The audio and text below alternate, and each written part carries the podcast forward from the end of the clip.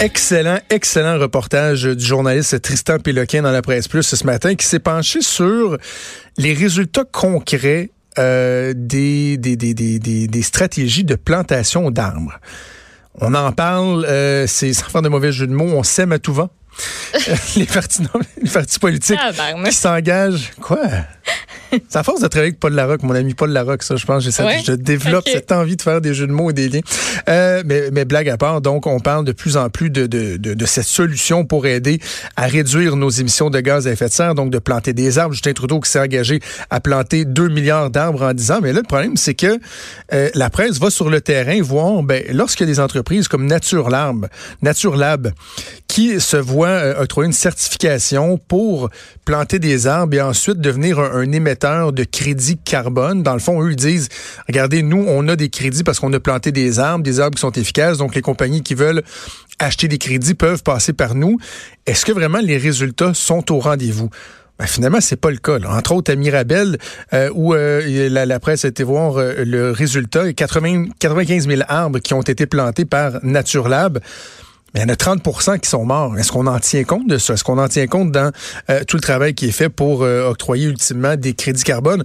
On va parler des défis, donc, de, de, de, de, de, tout ce qui touche à la, la, plantation d'arbres. Et donc, euh, voilà les défis que ça soulève. On va en parler avec Luc Le Boutier, qui est professeur en politique forestière à l'Université Laval. Professeur Boutier, bonjour. Bonjour, Monsieur Trudeau. moi, j'ai été très surpris par euh, le reportage qu'on a vu ce matin. C'est comme si on prenait pour acquis qu'à chaque fois qu'on nous annonce que qu'on va planter des arbres ou quelqu'un dit oui, je vais compenser mes voyages en avion en plantant des arbres, euh, comme si c'était très facile, qu'on claquait des doigts et que là il y avait de beaux grands arbres qui poussaient et qui nous aidaient à réduire notre empreinte. C'est pas si simple que ça dans les faits là. Ben non, c'est pas si simple que ça. Vous avez bien raison et euh, et en ce sens-là, on fait œuvre utile euh, avec euh, l'article de la presse là, parce qu'on montre que euh, ben il s'agit pas juste de financer du plantant, de la plantation d'arbres pour euh, se dédouaner par rapport à notre empreinte carbone. il faut se poser des questions.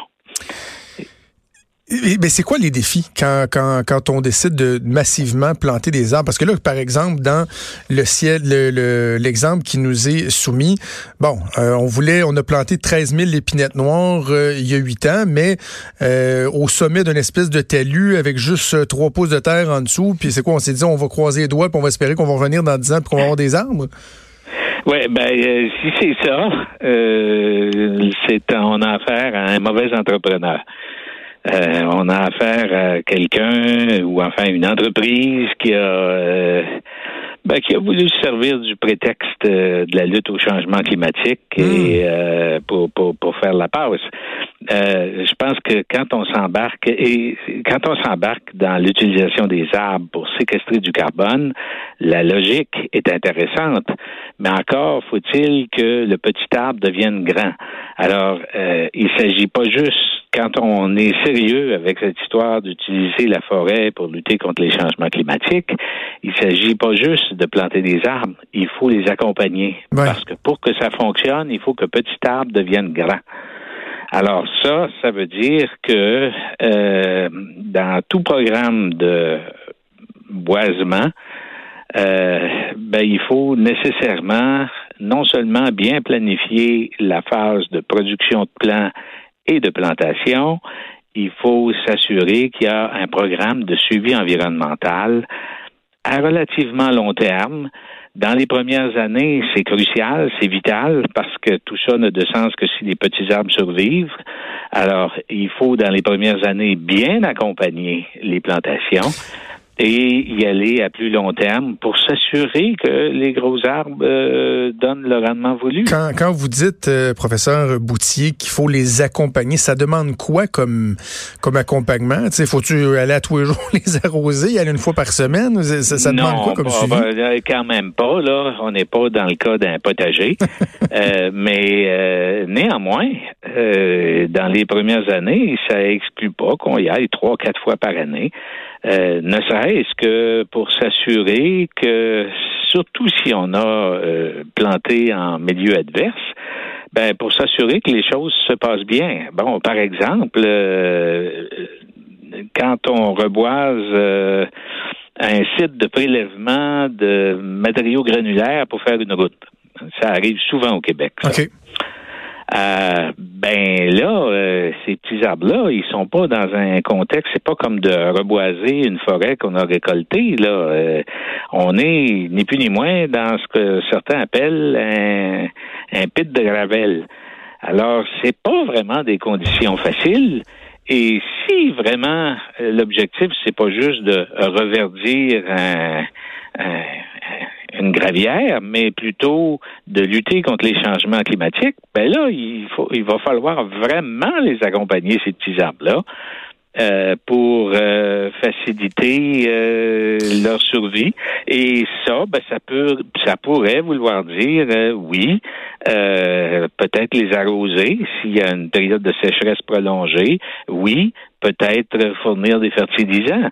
Euh, mais, qui décide de, de quel territoire euh, vont être visés? Est-ce que à ce niveau-là, il y a un encadrement qui est suffisant avant de permettre à une compagnie comme Nature Lab, Nature Lab de dire, ben oui, moi je vais euh, planter 100 000 arbres sur ce territoire-là. Est-ce qu'il y a quelqu'un qui dit, oh, mais attention, là, on va vérifier quelles sont les capacités de de ce, cette portion de territoire-là, les défis, ce que ça va exiger comme suivi. Est-ce qu'il y a une espèce d'autorité qui surveille ça ou c'est le free for all? Euh, ben, disons que c'est c'est plutôt laissé euh, à la tête du client qui choisit des sites parce que pour qu'un reboisement produise euh, presque immédiatement une contribution euh, en termes de changement climatique qui permet d'émettre un certificat pour lequel il y a des clients qui vont vendre, il faut faire du boisement. Alors c'est pas tout à fait du reboisement où là on s'assure que la forêt se succède à elle-même euh, du boisement, ça doit être fait là où la forêt n'a pas repris ses droits. Donc, par définition, c'est presque toujours dans des contextes difficiles. Et, c'est bien pourquoi euh, il devrait, euh, dans, dans, toutes ces entreprises d'achat de crédit de carbone, ben, le consommateur devrait toujours dire, bon, OK, c'est quoi le suivi? Puis même, je devrais, je suggère qu'on aille plus loin et qu'on euh, ben que dans le certificat, il, soit géolocalisé. Écoutez, ce sont vos arbres. Euh, c'est vous qui avez qui avez financé la plantation. Ben voici où est-ce qu'on a planté. Puis allez donc voir une fois de temps en temps pour vous développer cette espèce d'attachement aux, arbres qu'on a financés.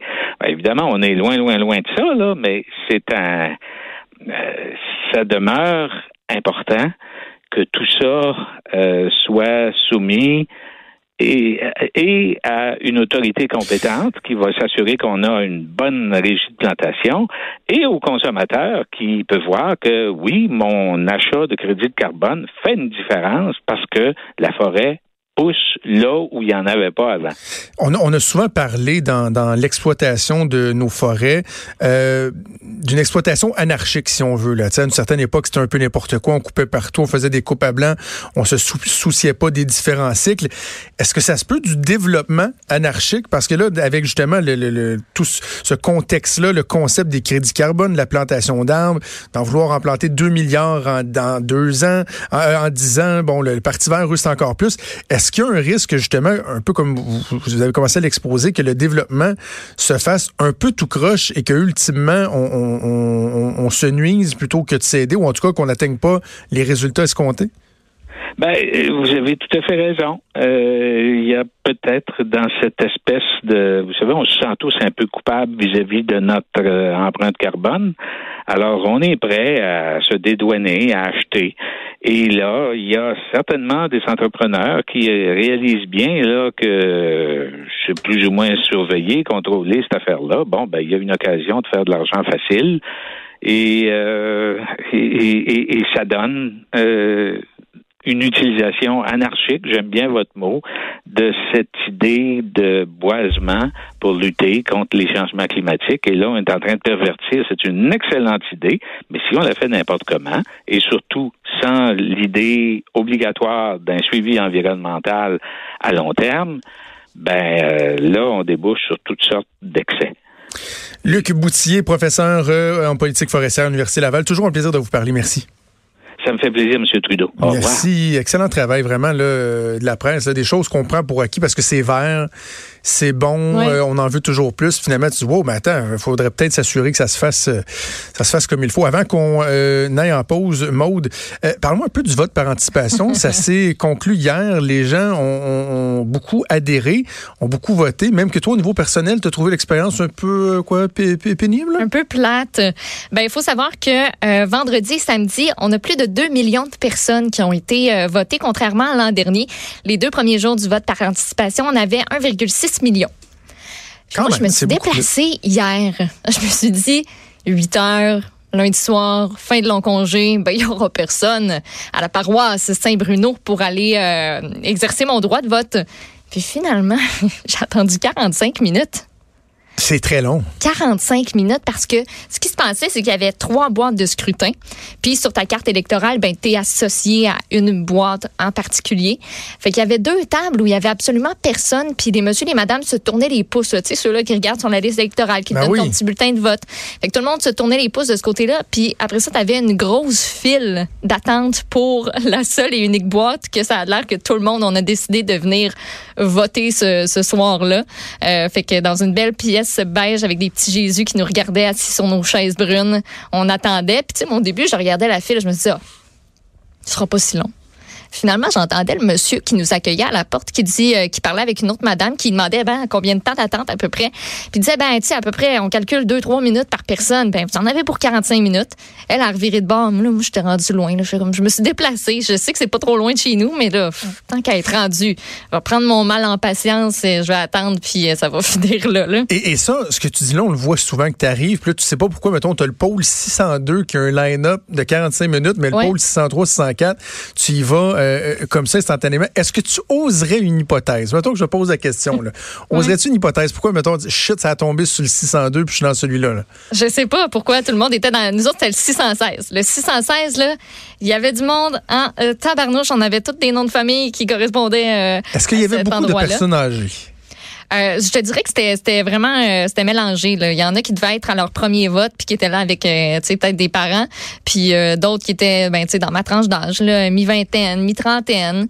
Parce que des, des, fois ça, peut être ça qui explique ça, c'est que tu vas avoir un pôle, c'est un secteur dans le fond d'un comté, chaque pôle, c'est et là tu peux avoir un pôle où tu vas avoir des résidences pour personnes âgées, des quartiers qui vont être pas mal plus âgés, donc des retraités, etc. Donc ces gens-là vont plus être enclins à voter par anticipation, alors que tu vas avoir d'autres pôles, des secteurs résidentiels de jeunes familles qui, eux, n'ont pas eu le temps d'y aller par anticipation. Ils vont y aller le jour du vote, puis des fois, c'est, il y en a qui disent, ah, pourquoi, moi, je, pourquoi, il y en a qui trouvent ça niaiseux, mais c'est souvent, c'est à cause de, de, de, de, du, contexte, si tu veux, d'un pôle en question. mais j'ai pas vraiment regardé. Il y avait beaucoup de jeunes quand même.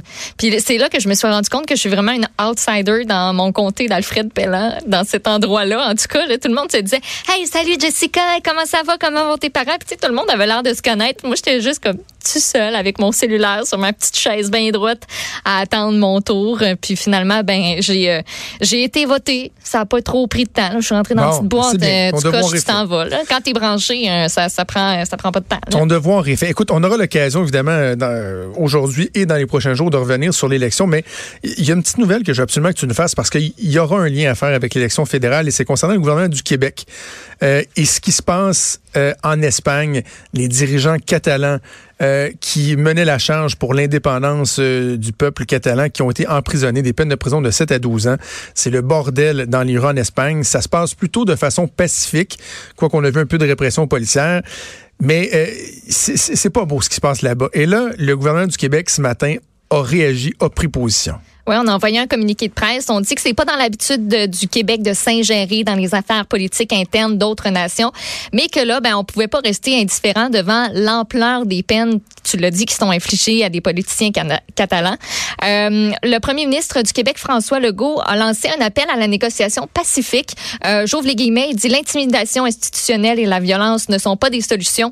La nation québécoise entretient des relations amicales avec l'Espagne et la Catalogne et nous souhaitons de tout cœur une solution négociée négocié et juste. Il y a aussi la ministre euh, des Relations internationales et de la francophonie, Nadine Giraud, qui a réitéré la volonté de Québec de pas s'ingérer dans les affaires internes de l'Espagne.